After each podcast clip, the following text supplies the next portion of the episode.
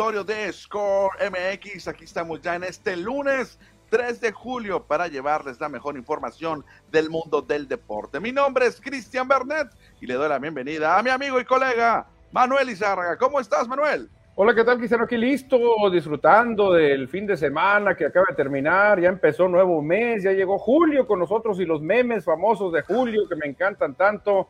Pero Julio llega, Cristian, con muchas otras cosas, la verdad que cosas muy interesantes en el deporte. Sí, vamos a estar platicando todo lo referente al béisbol de las grandes ligas, porque ayer domingo dieron a conocer a los, eh, el resto de jugadores que estarán en el juego de estrellas, los reservas y los lanzadores en la Liga Nacional, Liga Americana. Vamos a contarles cuántos serán eh, All Stars, serán estrellas por primera ocasión y también les vamos a comentar de dónde vienen cuántos jugadores internacionales estarán y de dónde son procedentes. Ahorita les vamos a comentar todos esos detalles, pero hay más, Manuel. Sí, no hay más, juegos centroamericanos, también ahí hay, otro, el Fórmula 1, el Checo Pérez tuvo una remontada tremenda, como las que ya nos ha acostumbrado.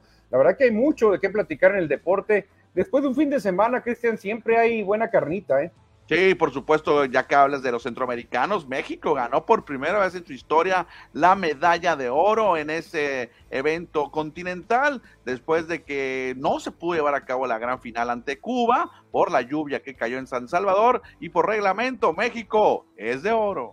Sí, fíjate, México de oro. México también ganando la medalla de oro en básquetbol 3x3 femenil con una jugada impresionantemente dramática, Cristian, una jugada tremenda donde Karina Esquer mete un tiro de lejos milagroso para dar el triunfo a México sobre Puerto Rico. Me quedé impresionado, ¿eh? no había visto yo la, la, jugada. No, no, no, tremendo lo que hicieron. ¿eh? Bueno, de eso y mucho más vamos a platicar hoy, pero antes los invitamos a que se comuniquen con nosotros, nos manden su mensaje, sus saludos, su comentario, denle un like, denle un share aquí al programa para que más gente se una con nosotros aquí en el Facebook Live. Ya estamos dando y compartiendo ahorita a diestra y siniestra porque estamos arrancando mes, arrancando semana, Cristian, aquí en FM Score. Séptimo mes, el séptimo mes de este 2023, pero el Empire dice, déjense de cosas, vámonos a hablar de béisbol, playball.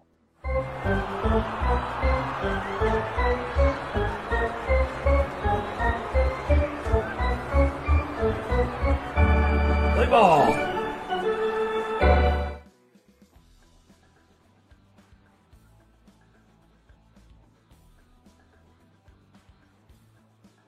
Hablar de béisbol, Manuel, exactamente ahí se quedó el audio. Ayer las grandes ligas nos dieron a conocer a los títulos, no, no, no, no, a los reservas, ya a los lanzadores de ambas ligas, ya nos habían dado a conocer a los titulares, a los nueve, y ahora ya conocemos a todos, Manuel, a todos los que estarán en Seattle, en la casa de los marineros. Exactamente, Cristian, y ando buscando con lupa ¿Cuántos mexicanos se colaron en esta lista de reservas? Porque había algunos como Paredes, como Meneses.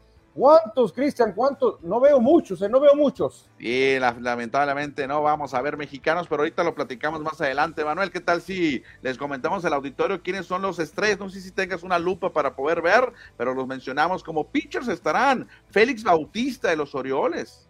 También de los Orioles está Jamer, Cardel, eh, Cano, eh, de los Orioles de Baltimore también. Ahí los de los marineros en casa estará Luis Castillo, que ayer lo castigaron los mexicanos. Emanuel Clase estará por los Guardianes de Cleveland. De los Yankees aparece en la fotografía Gabe Cole. De Texas, Nathan Evaldi. De los Azulejos, el greñudo, Kevin Cosman. De Minnesota, el veterano Sonny Gray. De Curazao, el veterano también. De Boston, Kaylee Jansen de los Tigres de Detroit, Michael Lorenzen. De Tampa Bay, el mejor pitcher de grandes ligas, Shane McClanahan.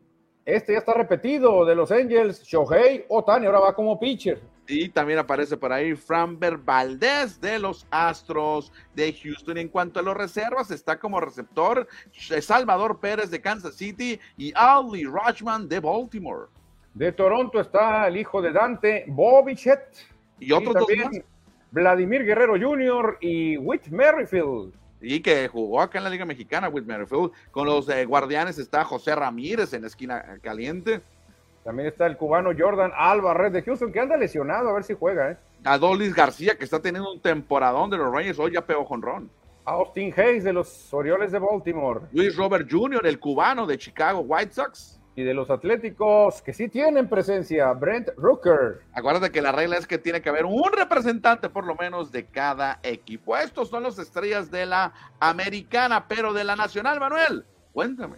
Ah, la nacional arrancamos con Alexis Díaz, pitcher de los Rojos de Cincinnati. Camilo, Camilo Doval, cerrador de gigantes. Bryce Elder de los Bravos de Atlanta. De Arizona, de los Diamondbacks, Zach Gallen. De Washington, Joshua Gray. Le quitó el lugar a George Meneses. De San Diego, Josh Hader, el zurdo que tira fuego. De los Piratas, Mitch Keller. De los Dodgers aparece el veterano Clayton Kershaw, que también está en la fotografía. De los Chicago Cubs, Justin Seal. De Atlanta viene el bigotón Spencer Strider. De los Chicago Cubs también Marcus Stroman. Y de los cerveceros está el relevista Devin Williams. Ándale, muy bien, Cristiano, muy bien. Veo mucho bravo de Atlanta, ¿eh? ahorita abundamos más en el tema. ¿eh? Sí, y en los reservas rápidamente los mencionamos como catcher, si quieren nos vamos dos y dos. Elías Muñoz de Colorado y Will Smith de los Dodgers. Exactamente, de Atlanta, Ozzy Alvis y el oso polar de los Mets, Pete Alonso. Dos de los Bravos, Matt Olson en primera base y el tercera, Austin Riley. O sea, todo el cuadro de, de Bravos ahí está en los sustitutos. Y acuérdense que el año pasado Dalby Swanson jugaba con los Bravos, pero lo, pues la agencia libre lo mandó a Chicago, así que sería otro Bravo por ahí. ¿eh? Ni castellanos de los Phillies están, al igual que Lourdes Gurriel Jr. de Arizona, el cubano. Y cerramos la lista con Juan Soto de Padres y Jorge Soler de los Marlins de Miami. Bueno, bueno, bueno. Sí, cerramos con Juan Soler, Jorge Soler de Marlins de Miami. Perfecto, pues estos son los titulares, los, los, sustitutos que ya nos presentó ayer Grandes Ligas, Manuel. Y vámonos a los eh, numeritos, a los datos duros, dijeron por ahí, de cuántos jugadores estarán siendo estrellas por primera vez en este juego. Son 26 peloteros de 64, 11 de la Liga Americana y 15 de la Nacional. O sea, va a haber mucho joven, mucho novato. Sí, fíjate, van a sentir la experiencia por primera vez. Es algo pues que no, no tiene precio, Cristian, ser llamado Juego de Estrellas. Es otro rollo, es un sueño que tiene cada pelotero y son bastantes los que van a debutar. ¿eh? Y en, internacionalmente hay 25 jugadores de esos 64, 15 de la americana y 10 de la nacional, así es que internacional este juego de estrellas. Sí, también lo que quiere es Grandes Ligas, ¿no? Grandes Ligas quiere un deporte ya global, no nomás que sea entre México, Puerto Rico, Estados Unidos, sino que haya más jugadores de diferentes países. Perfecto. Y fíjate, a raíz de esto, la producción sacó unos numeritos, pero se equivocó la producción, porque contó doble a Shohei Otani. Ahí en vez de 33, debe decir 32, pero la producción se equivocó. Y ahí va más o menos el porcentaje, ¿no? En la americana va a haber el 33% de, de, de jugadores por primera vez en el juego de estrellas. Órale, muy bien, ¿eh? buen porcentaje. ¿eh? y en, la en, la americana sí está bien el porcentaje, casi la mitad de la nacional, casi la mitad por primera ocasión. Sí, fíjate, 46.8 en la nacional, es tremendo el dato. Y el total, pues el 40, el 39% de los jugadores estarán por primera ocasión de los 64 que estarán en el juego de estrellas. Y internacionalmente, Manuel, son 37% más o menos de los foráneos. No, muy bueno, ¿eh? Se está llenando también como la NBA de jugadores internacionales. Pues ahí están unos datos, ahí nomás que la producción metió la pata y contó doble a Choey Otani, que ahí la regó también Grandes Ligas. ¿Por qué pones otra vez a Choey Otani? Pues sí, ¿para qué le quitas el lugar a otro, no? Deberías de dejar el lugar, ¿no? Bueno, van 32 jugadores por cada equipo, aunque va a aumentar esa lista. Acuérdate que hay unos lesionados o que van a lanzar el fin de semana previo al juego de estrellas y van a sustituir los otros. Acuérdate vas a subir. Sí, pero Otani va como lanzador y Otani va como jugador de posición, ¿no? Es para mercadotecnia, pero como dices tú, o sea, ¿para qué lo pones doble? Pues déjalo como bateador designado, de todos modos puede pichar. Claro, Otani está listo para pichar. Bueno, y ahorita comentabas de cuántos mexicanos hay en el juego de estrellas, pues ahí nos dice la gráfica que cero mexicanos. Sí, pero Randy Rosarena está dentro, ¿no? Y Randy Rosarena viene incluido entre los cubanos, que es el país que más estará aportando este juego de estrellas. Ocho cubanos, uno de ellos mexicano. Fíjate que es récord para Cuba, ¿eh? Nunca había tenido tanta participación de, caribeños, de cubanos en un juego de estrellas. Creo que había llegado a seis en una ocasión, en aquellas épocas de Dagoberto Campaneris, de este Tani Pérez. Y ahora Cuba rompe récord, están con ocho jugadores de la isla, la verdad, tremendo. Cuba que le ganó a Dominicana, ¿eh? Y superando a Dominicana, que se quedó con siete exponentes, y Venezuela tiene cinco, ¿eh? Y casi todos receptores. No, sí, Venezuela, mis respetos, anda en un nivel tremendo. Ya dejaron muy atrás a Puerto Rico, que también en un tiempo era potencia, ¿te acuerdas? Puerto Rico siempre tenía muchos representantes, ahora quedó muy atrás. ¿eh? Y Puerto Rico quedó rezagado, de hecho ahí en la lista lo vemos abajo junto con Japón y Canadá, que tienen uno cada quien, y Curazao tiene dos representantes, y desafortunadamente para México no tenemos a ninguno nacido en nuestro país. Pero a ver, eh, en Estados Unidos a Randy Rosarena lo toman como cubano. Sí, claro, como cubano. Hombre, pero ¿cómo? Si y a Rowdy Telles también, y a Austin Barnes también. Nada más para el Clásico Mundial son mexicanos, pero Randy Rosarena sí tiene el papel mexicano. Claro, debería mostrar Randy Rosarena el papel para que lo sienta el mexicano allá, ¿no? Bueno, ya será otro tema eso, Manuel. Ni modo, no tendremos a ningún mexicano, al menos que haya una, una lesión o algún jugador no pueda ir al juego de estrellas y puedan llamar a alguien más de nuestros aztecas. Vámonos al más tema del juego de estrellas. Si en este momento tú fueras el manager de la Liga Nacional, ¿a quién eliges para que abra el juego por la Liga del viejo circuito? Me voy con Spencer Strider, Cristian, sin lugar a dudas. La verdad que el jovencito está teniendo un temporadón lanzando fuego. Eh, anda muy parejo con Clayton Kershaw. Tiene, pues en ganados y perdidos, tiene las mismas victorias, dos derrotas menos. Efectividad es mejor la de Kershaw ponches por mucho los Super Strider y en bateo, pues ahí también están parejos, 208 contra 216 de la oposición. Yo me quedo con Strider. ¿eh? Te vuelvo a repetir, a ver si escuchaste bien. ¿A quién seleccionas para abrir el juego de estrellas por la Liga Nacional? Spencer Strider. Pero ¿cómo, Manuel? ¿Cómo vas a dejar a un futuro Salón de la Fama? Muy probablemente en su último juego de estrellas que no lo pueda abrir. Clayton Kershaw tiene que ser el abridor para ese 11 de julio. Pero siempre, Cristian, nos hemos quejado de que hay cosas por automático y que dejan a gente que está haciendo muy bien las cosas. Strider tiene números para pelearle a Clayton Kershaw. El equipo de Strider está mejor posicionado que el de Kershaw. Nomás Kershaw lo supera en efectividad, pero en ponches le da una ventaja tremenda en bateo de la oposición le gana también Strider, en victorias no, pero en derrotas sí le gana Strider. Entonces, realmente, si te vas a números, tiene con qué pelearle Strider. Obviamente es muy novato, es muy joven Strider, y Kershaw pues trae todo el, peso, ¿no? Manuel dice que debe ser Spencer Strider, Bernet dice que Clayton Kershaw. ¿Ustedes quién creen o a quién pondrían a abrir? Al veterano Kershaw o al joven Spencer Strider. Esa será, la duda del manager de la Liga A Nacional durante los próximos días para ponerlo en el juego. De te, la voy a, te la voy a responder aquí. Yo conozco al manager de la Liga Nacional muy bien y sé que sus grandes enemigos son los Bravos de Atlanta. Así que él no le va a dar ese lujo a un Bravo de Atlanta y desde ahorita te digo que eh, Robbie Thompson va a elegir a Clayton Kershaw porque no quiere nada con los Bravos de Atlanta. Al contrario, le, conviene que se gaste el brazo, ¿que no? No, pero nomás lanzó una entrada o dos, realmente, y aparte es muy joven, Strider. Yo creo que hay un cierto odio deportivo entre Phillies y Bravos, y va a decir, no, no, no, no, no, no, vamos a dárselo a Kerch. Por la trayectoria que tiene. Sí, claro, claro. Bueno, vámonos con más juego de estrellas, más béisbol que tenemos para ustedes, porque el sábado levantó la mano Randy Arena para participar en el Home Run Derby. Fue el, el, sábado, ¿no? Porque no lo dijimos el viernes. El sábado Randy Rosarena da esta nota y se convertirá en el tercer mexicano, si quieres, para MLB México, así será, tercer mexicano que participe en un home run derby. ¿Cómo la ves? Ah, pues eh, yo entiendo, o sea, a ver, ¿es, cubano o es mexicano? Pues en unas cosas sí, en otras no. Ya no entiendo, Cristian. Ahorita lo pusieron como cubano, ahora, ahora es mexicano, o no sé qué va a pasar con Randy Rosarena y otra cosa, se va a enojar Vladimir Guerrero porque no es de los candidatos que él quería, no era de los rivales que él quería Vladimir Guerrero. Randy Rosarena no es un tumbabardas famoso, no es un Giancarlo Stanton, no es un Aaron George, entonces creo que por ahí no le va a gustar a Vladimir Guerrero. ¿eh? Se une el cubano mexicano a Adrián González, que lo hizo en la temporada 2009 y 2011, y primero lo hizo Vinicio Castilla en el 98, cuando el Coors Field fue anfitrión del Juego de Estrellas. Así es que Randy Rosarena se une a Adrián González y Vinicio Castilla y destacándolo de los mexicanos, Manuel, grandes ligas, MLB, considera a Randy estadounidense, inclusive Adrián González también.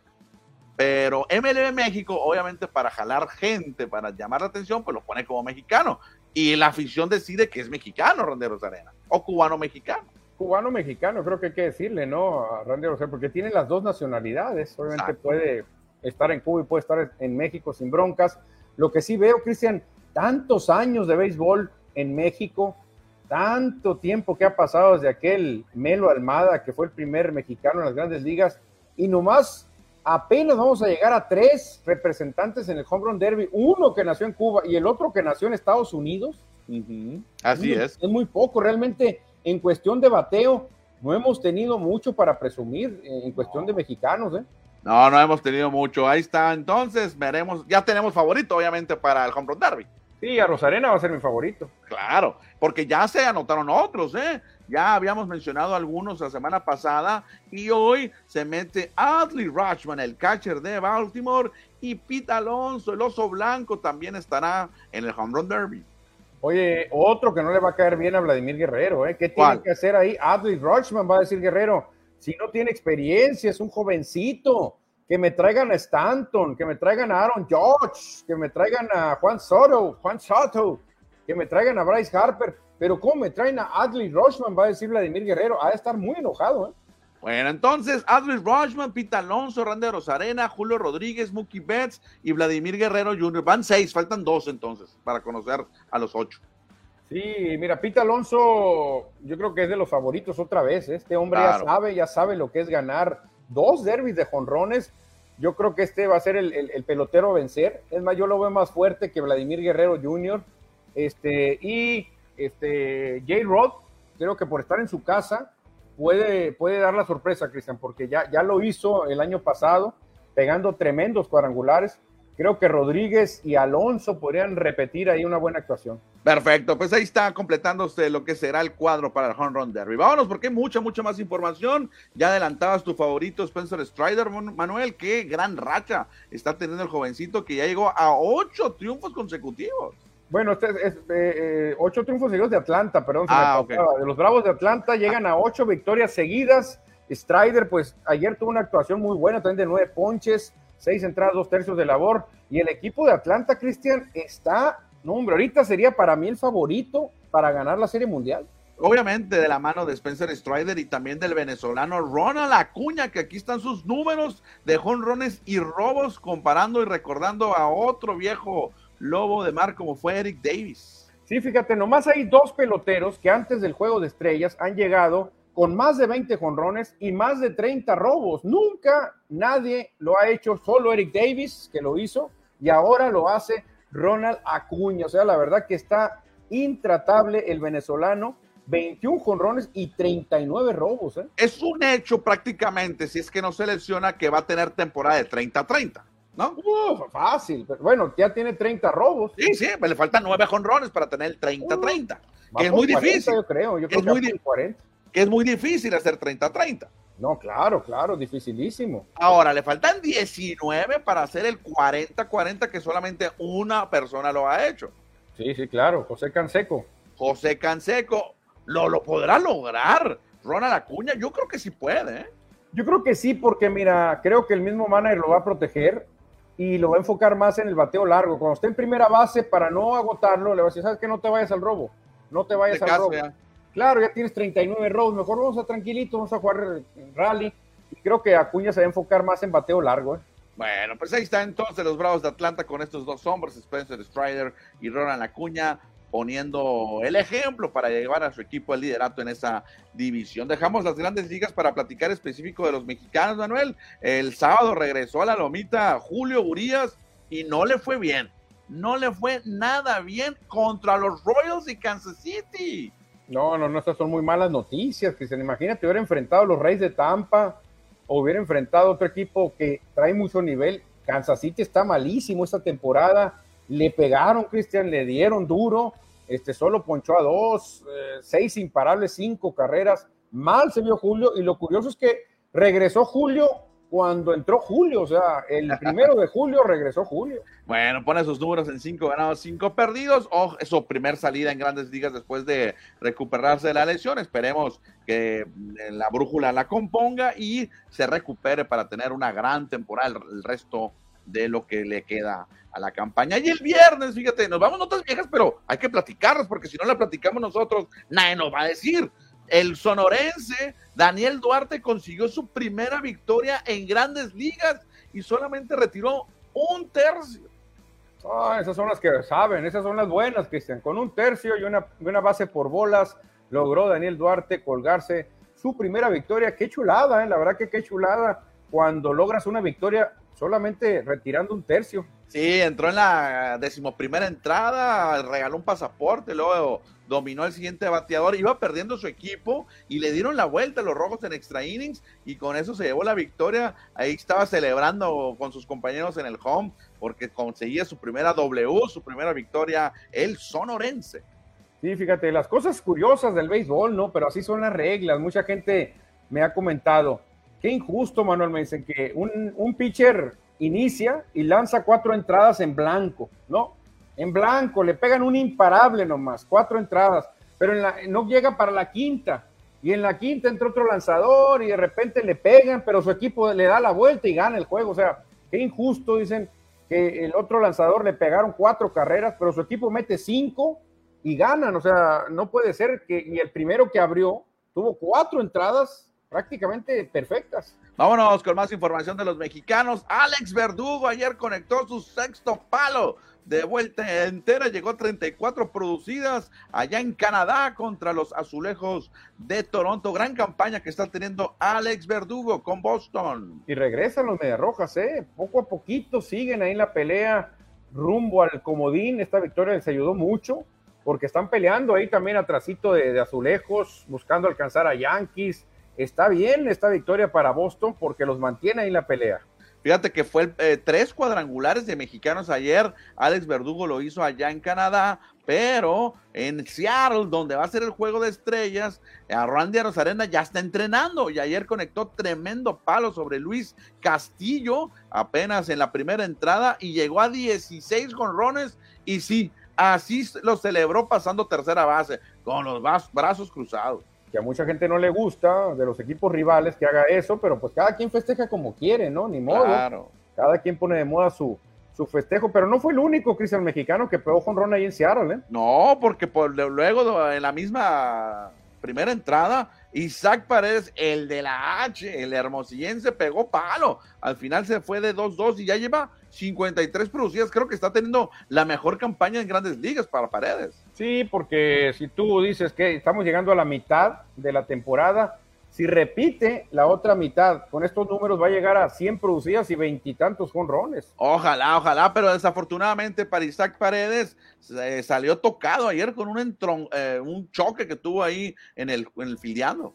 Sí, fíjate, Ty France, creo que se ve medio, medio cruel France, ¿eh? porque viendo bien la jugada, Cristian, France alcanza a ver a, Paredes y suelta el antebrazo así, mira, cuando tú empujas. Y Paredes realmente va inocente a la bola, Paredes apenas en una fracción de segundo, ahí apenas se va percatando de que viene una locomotora. Y todavía France le estira el antebrazo, Cristian, así le pega, lo mandó lejos a Paredes, porque Paredes no traía vuelo, France venía con todo y pesa 100 kilos. Habrá que esperar el próximo duelo que vayan a tener Seattle y Tampa no sé si no, no sé el calendario, no, a lo mejor ya ni se enfrentan, pero puede haber rencillas posteriormente, porque no creo que, que, Isaac Pérez se vaya a quedar muy tranquilo sobre ese golpecito. Muy parecido a aquel que le pegó Albert Bell a Fernando Viña, ¿te acuerdas? Sí, exactamente, nomás que aquí Paredes pues sí tiene más, más corpulencia. Eh, aún así, Franz lo aventó, ¿eh? Franz lo aventó porque tú vienes con todo el vuelo, Cristian. Franz pudo haber fácilmente evitado este choque, pero no quiso. Yo creo que Franz lo que pensó es que Paredes iba a fildear la bola y quedándole un empellón se le iba a poder tumbar. Yo creo que eso pensó Franz, por eso lo embistió. Bueno, ojalá que se recupere Isaac Paredes. Todavía no hay noticias de si se va a la lista de lesionados, si regresa o simplemente fue el golpe, que muy, muy probablemente haya sido solamente el golpe y la sacudida de esqueleto. Ojalá que se recupere Isaac Pérez y esté de regreso. Pues sí, pero piensan, te mueven toda la columna, ¿eh? No, es, no es tan sencillo que una persona de 100 kilos que venga en carrera te choque Tan la jugada fue a favor de Paredes que el umpire lo, lo marcó out. Ah, el umpire dice out, señores, porque vio que Ty France fue directamente al mono, ¿eh? No intentó sacarle la vuelta a France, pensó que era receptor, parece, y fue a, a tumbarlo. Bueno, ojalá que se recupere Isaac Pérez. Y ya para terminar, los mexicanos, no hubo más actividad. Todos batieron ayer, todos los mexicanos. Mira, Joey Meneses, que se pierde el juego de estrellas, se fue de 3-1 con una carrera anotada para los nacionales de Washington. Sí, lo vi el juego contra mis queridos Phillies. Ganaron los nacionales la serie. Alejandro Kirk de 3-1 con sus queridos Azulejos de Toronto. Y el conejo Ramón Urias también conectó un hitito en tres turnos con los Orioles de Baltimore. Así es que mucha actividad de los mexicanos en las grandes ligas y en picheo también. A la torre hay mucha información. Andrés Muñoz, si quieres, nos vamos rápido, Manuel. Andrés Muñoz consiguió también la victoria en la primera de la temporada. Obviamente en calidad de relevista, una entrada, un ponche y se llevó el triunfo de los marineros sobre Tampa Bay. Muy bien lo hizo Muñoz con su primera victoria. Giovanni Gallegos, que últimamente lo habían zarandeado pues ahora sí logró mantener la ventaja logrando un hold número 10, así que pues ahora no le fue mal al Jackie. Y al que sí le fue mal fue a Víctor González, que había tenido un gran inicio de campaña, pero ayer sí los arandearon con tres carreras y cuatro hits en la derrota de los Dodgers ante los Royals de Kansas City. Víctor González le fue malito ayer, ni modo. Sí, lástima, hombre. No pudieron ni Urias ni González contra los Reales, ¿eh? Bueno, dejamos ya las grandes ligas, Manuel, para tocar el tema, por supuesto, de los Juegos Centroamericanos y del Caribe, sin cortinilla aquí porque es béisbol. Eh, buena medalla histórica para el equipo mexicano, eh, que se llevan el metal dorado. Sí, fíjate, me hubiera gustado, eh, me hubiera gustado, no, no, hay pretexto, yo sé, perfecto, lo ganaron, me hubiera gustado que la ganaran jugando, Cristian. Claro, claro. Me hubiera gustado, porque pues obviamente te queda el gusanito decir, yo quería jugar la final, ¿no? Para ver qué ondas, pero pues ya por reglamento dijeron, no, pues ya, ya la ganaron, ya. Sí, por terminar con cinco ganados, dos perdidos. Eh, no, cinco ganados, un perdido el, rol regular, mientras que Cuba tuvo cuatro ganados, dos perdidos. México se lleva la medalla de oro y hay que felicitar, por supuesto, a los sonorenses que consiguieron esta medalla dorada, Manuel. De Hermosillo, Luis Fernando Miranda, el de Cajeme, Samuel Zazueta. Y también el naranjero Norberto Beso, Fernando Flores. Bueno, ahí nos estamos escuchando a Manuel, Fernando Flores también, Faustino Carrera de Obregón y la Chula, otro de Obregón, Víctor Mendoza. ¿No te estamos escuchando, Manuel? A ver si ya. Sí, casualmente yo no te escuché tampoco, ¿eh? bueno, pues estos son los sonorenses, Manuel. ¿Qué tal si nos vamos a leer mensajes del auditorio? A ver, suéltale, ¿quién se reporta? A ver, ayúdame con los primeros mientras me muevo por acá, ¿eh? Vale. A ver, ¿quién es el primero? Eduardo Solar, que nos dice que está listo para la mejor información deportiva y nos manda buenas tardes.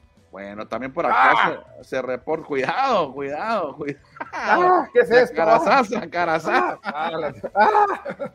Mira, se reportan desde Guadalajara, J. Guadalupe Sandoval. Saludos de su amigo de Guadalajara, Guadalajara. Hay que poner atención a Texas, que está bien. Arriba los Dodgers, dice Guadalupe Sandoval.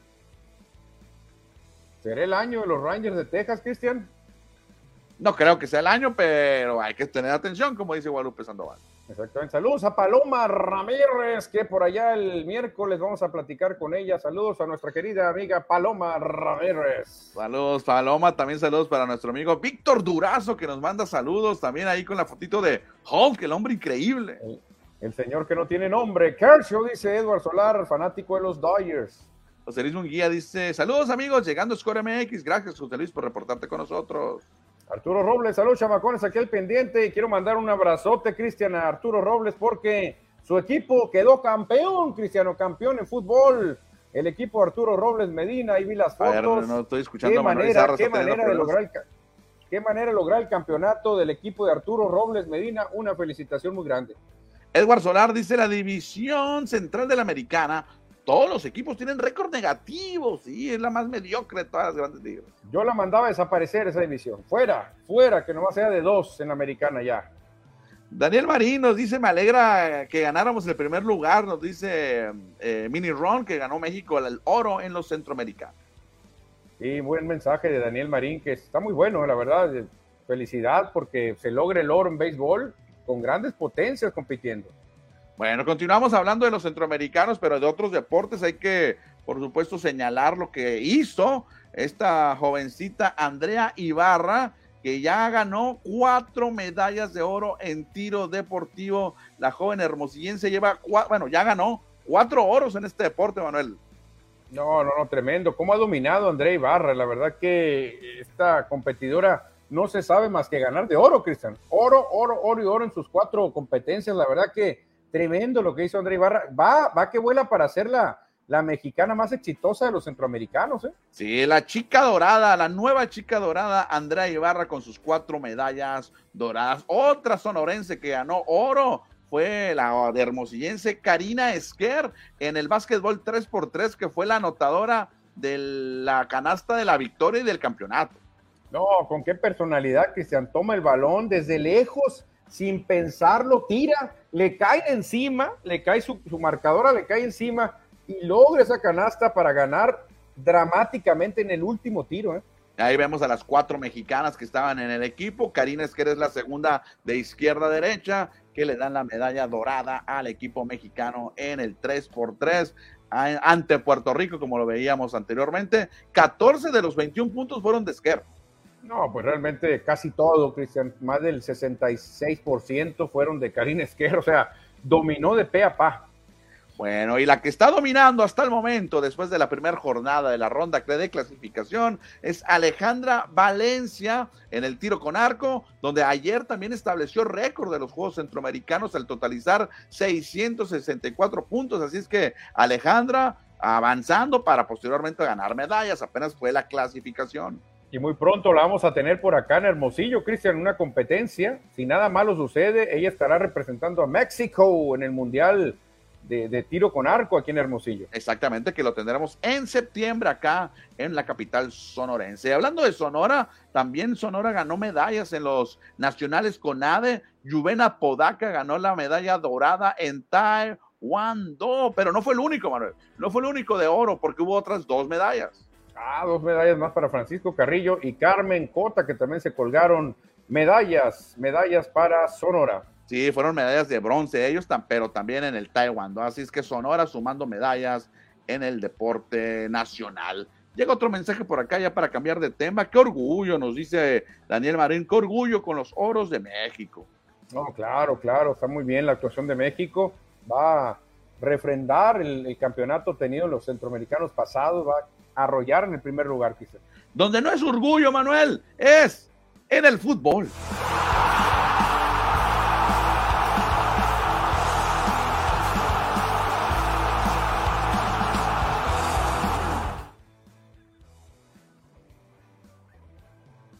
Una vergüenza la selección mexicana de fútbol que ayer perdió contra el peor anfitrión en la historia de las Copas del Mundo, contra el peor equipo del último mundial, contra Qatar.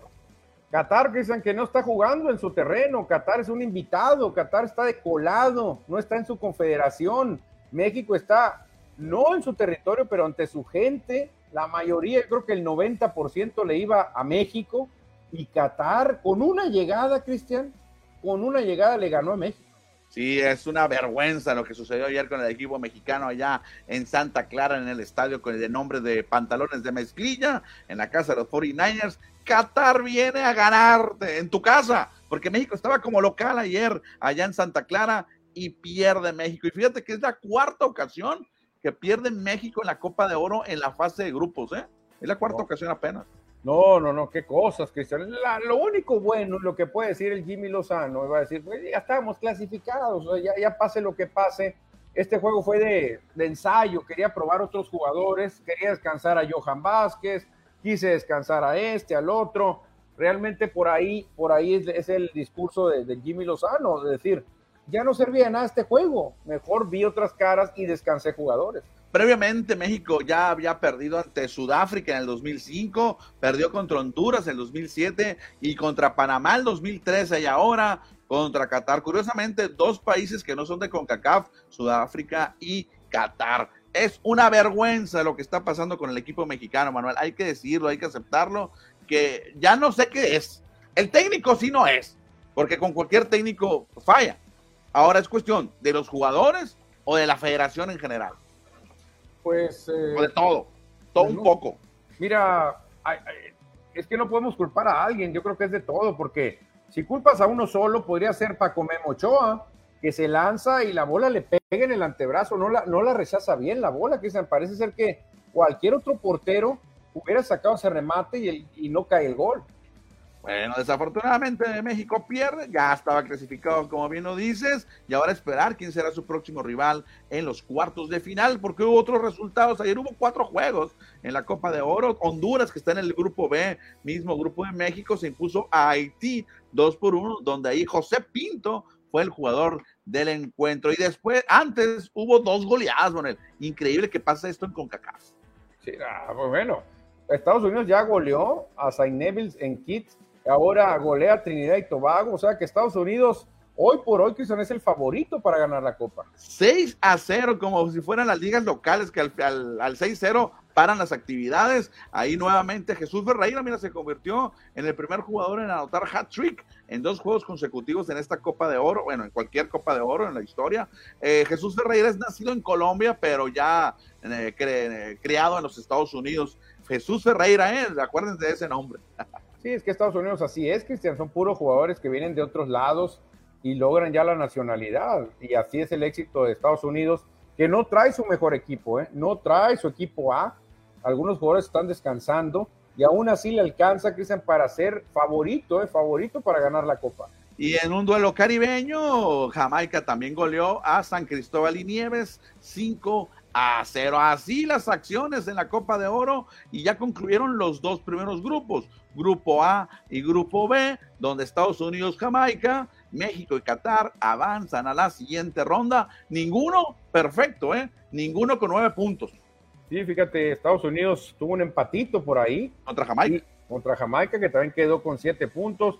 Y México, a pesar de la derrota, se cuela, Cristian. La sorpresa es que Qatar que está de invitado, que no está en su confederación, se metió a la siguiente ronda. Aquí vemos cómo está el bracket en cuartos de final, Jamaica esperando el primer lugar del grupo D, mientras que México está esperando el segundo lugar del grupo C. Estados Unidos también ya está listo contra el segundo del D. Y Qatar contra el líder del grupo C. Así es que hoy ya conoceremos, mañana ya platicaremos cómo quedan los eh, brackets de los cuartos de final. Sí, ya estaremos viendo las cuartas de final entre sábado y domingo por allá, el miércoles semifinales y el domingo la gran final. Exactamente, exactamente. No, bueno, el sábado tenemos cuartos de final, ¿no? sí, sábado y domingo creo. Ah, ok, perfecto. Bueno, va, cerramos la información del fútbol por la, la noticia que nos dieron a conocer hoy, que Lionel Messi va a ganar entre 50 y 60 millones de dólares estadounidenses. Este Messi lo necesita, Cristian, porque realmente se nota que anda batallando por dinero. Yo creo que no ganó bien ahí en Barcelona ni en París. Yo creo que no le pagaron bien. Así que qué bueno para que salga de pobre el, señor Messi. ¿eh? Salió ahí el dueño, uno, el dueño mayoritario del Inter de Miami, Jorge Mas, y comentó que es lo que va a ganar aproximadamente el argentino. Y también adelantó, bueno, comentó que la negociación para que Lionel Messi haya llegado a Estados Unidos, a la MLS, fue una plática, una negociación de tres años. Tres años tuvieron de pláticas. Todo lo que tuvieron que convencer a Lionel Messi para que fuera a esa liga, que le va a ayudar mucho, ¿eh? Ya con la llegada de Messi, esta liga cambia, Cristian. Para muchos ya es más atractivo ver un juego de MLS que de la Liga MX, y no lo dudo, ¿eh? No lo dudo con este tipo de jugadores. Realmente, ¿quién le compite de jugadores mexicanos a Messi? Nadie. No, nadie. Luego van a decir, no, pues en la MLS tampoco hay ascenso y descenso. Sí, pero así nació su liga. Sin ascenso y descenso es diferente el nivel de competencia. Sí, Cristian, pero todo copiamos a nuestros vecinos, todo les copiamos Halloween, les copiamos muchas cosas. Hasta el Día de Acción de Gracias, algunos cenan aquí en noviembre. claro, algunos se pegan a cena de Acción de Gracias. ¿Por qué no les vamos a copiar el no descenso? Claro. a lo mejor mañana celebran el Día de la Independencia también. Oye, es cierto, a lo mejor el 4 de julio se, se arman una de fuegos artificiales, ¿eh? Sí, ya ves que todo copian, todo copian. Algunos mexicanos, no todos, no todos eh, adoptamos esas, esas mañas, bueno, esas tradiciones estadounidenses. Dice por acá nuestro colega Ernesto Almaraz que nos saludaste el sábado, mano. Yo no pude asistir al, desayuno, pero estuviste ahí con nuestros colegas. Sí, nos da una buena noticia, Alejandra Valencia. Por equipos se cuelga un oro cristiano en los centroamericanos. Fíjate, por equipos en tiro con arco femenil ganó oro México y en varonil también ganó oro México, o sea, dominando en tiro con arco México, varonil y femenil. Y creo que Alejandra Valencia puede ganar tres medallas de oro en equipo, como la que ya nos acaba de comentar aquí Ernesto Armaraz, la individual y la de parejas mixtas. Así es que a esperar que pueda ganar más medallas. Se sorprende Daniel Marín porque en serio ya ganó la medalla, pues sí, ya la ganó. Oye, Cristian, acá con todo respeto eh, para los centroamericanos, creo que Alejandra Valencia está fuera de nivel. Creo que está fuera de nivel Alejandra Valencia. No veo rival para ella. Va a tener, no sé si medalla de oro, porque ahí puede pasar un accidente, pero está por encima del nivel de los centroamericanos. ¿eh? Pues sí, Manuel, pero es como tú dices con el tricolor y la CONCACAF. Tienes que jugarla. Ahí es donde nos tocó nacer, ahí es donde nos tocó vivir, ni modo. Sí, ni modo, pero sí, lo único que le puede afectar a Alejandra Valencia es el exceso de confianza, pero realmente ya está eh, para otros niveles realmente. Bueno, ahora tu comentario ese también se puede eh, hacer un poquito más grande en el sentido de que muchos critican a los Juegos Centroamericanos, pero ¿por qué criticarlos? Repito, es donde nos tocó vivir, es donde vivimos y pues tenemos que competir en este torneo, ni modo, aunque México esté arriba del nivel, pero así es esto. Sí, supuestamente esto los inventó México, ¿eh? estos juegos. Ah, bueno, está bien. Estos juegos los inventó México y pues es como si yo invento, ¿sabes qué? Vamos a hacer un concurso de preguntas sobre los Phillies de Filadelfia. Sale, vamos a invitar gente y tengo muchas probabilidades de ganar, te lo aseguro, usted lo aseguro. ¿eh? Bueno, hay que competir.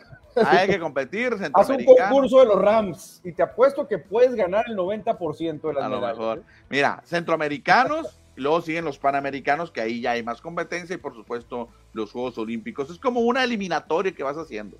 Sí, sí, pues es como la CONCACAF, ¿no? También. Dice Nacho Núñez, buenas tardes. ¿Cómo es posible que Lozano haya aceptado ser el interino del seleccionado? Nomás está desprestigiando y títere de los dueños del balón. Y Salinas desprestigiando a los jugadores. Este sujeto es tan pobre que lo único que tiene es dinero. Ahí está el comentario de Nacho Núñez. Esa frase es muy buena, me gusta. Eres, es, este hombre es tan, tan pobre que lo único que tiene es dinero. Realmente, eh, Nacho Núñez, pues no está contento, Cristian. Y pues ni modo, el Jimmy, a lo mejor pues el Jimmy también necesitaba una lanita, ¿no? No, la experiencia, no, la experiencia, Manuel. O sea, Pero también hagan muy bien como entrenador de la selección, Cristian. O sea, si te ofrecen un trabajo, pues, si eres capaz de hacerlo, le vas a entrar y si te van a pagar, mejor. Cristian, pero por ejemplo, mucha gente debe pensar en la selección nacional, dice, uy, a la torre, ¿cómo le voy a hacer para, para entrenarlos, para darle las tácticas, para saber a quién voy a poner de titular? No eres solo, o sea, el Jimmy Lozano no está solo, ¿eh? No crees que el Jimmy, no, hombre, tiene asesores por acá, por allá, por acá, les paga a periodistas para que también... Tiene un mundo, Cristian, de gente que le está ayudando. O sea, tampoco decir, uno solo se la va a rifar. No, hombre, ser entrenador tienes tanto poder que puedes lograr muchas cosas. Ahí nos comparten ya el video de los centroamericanos y Edward Solar dice, no cabe duda que el béisbol nos da mejor satisfacción. Pues al momento sí, en los centroamericanos ganamos oro, en el mundial, el clásico mundial fuimos segundo lugar, no, semifinal, tercer lugar, entonces, muy bien. ¿No? A ver, sí, a ver, sí. Manuel. Ah. No, sí, te digo que sí, va, va muy bien ahorita, va muy bien con el softball, con el béisbol, la verdad que dando buenos resultados. Pero vamos a ver, el fútbol también puede dar cosas buenas, ¿eh? Sí, la Copa de Oro se puede ganar o se va a ganar. En los centroamericanos también se va a ganar medalla en varonil y femenil. Ya esperaremos cuando se están en desarrollo, vaya, esas competencias. Cambiamos de deporte ya para finalizar, porque ayer estuvo muy emocionante la Fórmula 1, donde el Checo Pérez subió al podio en el tercer sitio. Increíble qué carrera tuvo el Checo Pérez ayer allá en Austria, pero el ganador, como siempre, fue Max Verstappen. Yo les dije a todo el mundo que ya Verstappen la champaña, porque ya ganó, ya ganó el neerlandés. Yo creo que ya nadie le puede hacer sombra, Cristian. Muchos expertos en Fórmula 1 le están mandando mensaje a Checo de que se deje de broncas, que ya no piense en el primer lugar, que mejor se prepare para defender el segundo puesto, Cristian. Ya que se olvide de Verstappen, no lo va a alcanzar nunca, nunca va a alcanzar al neerlandés. Carrerón que tuvo el Checo Pérez, que salió en la posición número 15 y terminó en el tercer lugar. Y aquí vemos cómo quedó el top 10 de esta carrera allá en Austria. Lo destacable fue lo de Max Verstappen, que ya superó al brasileño, que en paz descanse, Ayrton Senna, con 42 triunfos en F1.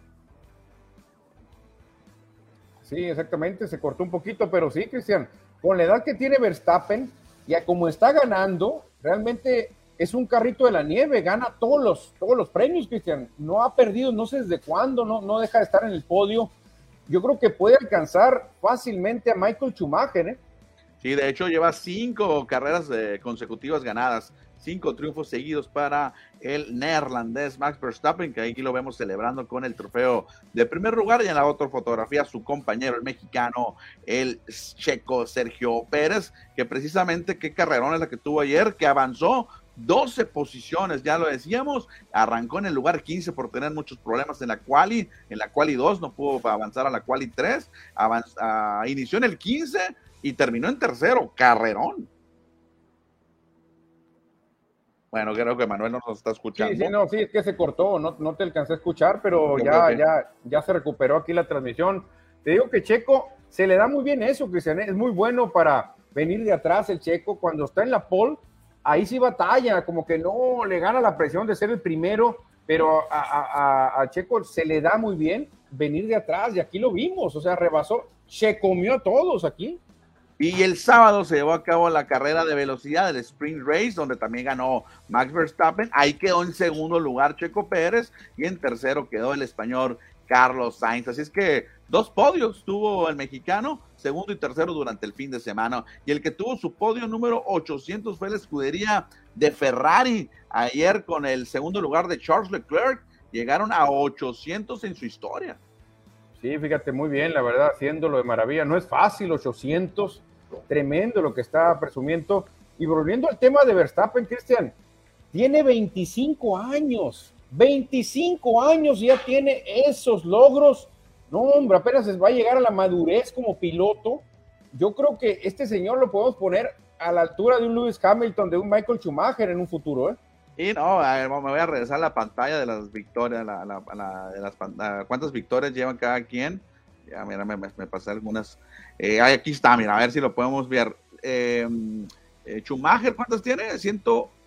No, 91, Schumacher, Hamilton 103. Ok, no, tiene la mitad, no, menos de la mitad, pero pues es muy joven, como dices tú. Es muy joven, Cristian, es muy joven. Si Red Bull le sigue dando ese tipo de naves, no lo va a parar nadie a Verstappen. Es un tremendo piloto, 25 años, o sea, fácilmente tiene 10 años más para ganar ¿Cuántas te gusta por, temporada? ¿Cuántas? Son 20, 22 carreras por temporada. Ponle que gane 10 por campaña. en 5 años. En 5 años va a alcanzar casi a Lewis Hamilton. Pues ahí está, eh, Max Verstappen, el neerlandés en primer lugar. Y cerramos con la eh, pantalla de cómo va el standing. Pues ya no hay mucho que platicar porque es mucha la diferencia que hay entre Verstappen y Pérez lo más eh, entretenido es el tercero, segundo y cuarto lugar, que ahí están ahí Hamilton con 106 que viene apretando fuerte el inglés, 131 de Alonso y 148 de Pérez. Eso es lo más atractivo. ¿eh? Sí, sí, ahí va a ser la pelea por el segundo lugar, que el año pasado no lo pudo ganar Sergio Pérez. ¿eh? A este año lo buscará terminar 1-2 para Red Bull, que en la otra, de la otro lado de la pantalla, pues ahí vemos cómo domina casi tres veces, no, no, no, no tres veces, pero por mucho la diferencia. Ahora, Cristian, ya haciendo, quitándonos la bandera mexicana y el nopal. si Pérez no logra el segundo lugar, tiene que ser un fracaso. Sí, claro, claro, coincido contigo. no sé qué nos van a decir, no, pero qué críticos ustedes, ganó el tercero, ganó el cuarto. Sí, señores, pero con esa nave que trae, con ese super prototipo que hizo Red Bull, tiene por cómo fácilmente asegurar el segundo lugar. Sí, y fíjate que ayer tuvo, bueno, sí, ayer un enfrentamiento muy eh, fuerte con el español Carlos Sainz. Ahí en algunas vueltas estuvieron eh, frente a frente y casi sacaba uno al otro, pero al final el mexicano lo pudo rebasar, ya contra Leclerc no pudo. Sí, se quejó Sainz, ¿eh? Se quejó Sainz y Pérez dijo, me causa risa, dijo lo que dijo Sainz, porque Sainz se quejó de que hizo cosas indebidas el checo. Bueno, por lo pronto el checo Pérez termina en segundo lugar en el Gran Premio de Austria. Vamos a leer el último mensaje ya para despedirnos, Manuel. Dice Nacho Núñez, Checo siendo un excelente piloto, ya sabía que Verstappen era el elegido en su escudería. Pues sí, ya todo el mundo sabemos que el uno es Verstappen. Claro, claro, ni modo. El segundo lugar también es muy bueno, Cristian. Muy bueno. Claro, claro, pero obviamente, ¿quién no quiere ser campeón del mundo? Porque aquí nomás te acuerdas del campeón del mundo, no te acuerdas del segundo. Claro, pero para un mexicano no está tan malo, ¿eh? Ser el segundo mejor del mundo. Pero pues el mexicano también quiere ser campeón del mundo. Sí, no, sí, pero pues a veces no se puede, es muy difícil. Dice por acá Almaraz, no hizo cosas indebidas, hizo cosas intimidantes, nos dice por acá. Sí, es lo que le causó, cierto, qué bueno que, que, se, que nos corrige el chamaco, es lo que le causó risa cuando dijo eso este, en español. Eh, Checo dijo, ¿qué? Que nomás, eh, nomás dijo, pues nomás me río de esto, como que no le dio importancia. ¿eh? Bueno, va a estar buena las próximas carreras ahí cuando se vuelvan a ver eh, frente a frente en la pista el, el español y el mexicano, ¿eh? va, a estar buena, va a estar buena. Sí, es que también, Cristian, eso le pone más juguito, le pone más sabor cuando ya dos pilotos se traen en pique, aunque ahora no dejan, no dejan tanto. Antes se podían dar, ¿eh? se podían meter y llevarse una llanta y pegarse duro. Antes se daban unos golpazos tremendos y luego se bajaban de los monoplazas y se agarraban a golpes, me acuerdo. Ayrton Senna contra Line Prost, te pegaban unas buenas. Ahora ya los han calmado un poquito más, ¿no? ahora ya todo es acá civilizado, todo es de mercadotecnia. ¿A, quién le, ¿A qué marca le conviene que se pelee su piloto? A nadie. No, a nadie, pero antes sí se peleaban, antes eran unos agarrones tremendos. En aquellos tiempos la mercadotecnia y no había redes sociales, no había tanto bronca. Ahora imagínate cualquier videito ahí. Si, si cuando Verstappen, Verstappen, y Pérez se agarran ahí, eh, de volada sale. Sí, no, no les gusta, claro, no se ve bien. Vámonos pues, ya son las 4 de la tarde, 52 minutos de programa, ya hace hambre, hay que descansar porque mañana, mañana regresaremos con ustedes. Mañana martes le seguimos, por lo pronto ahora se acabó, mañana nos vemos, adiós. Adiós, adiós, bye.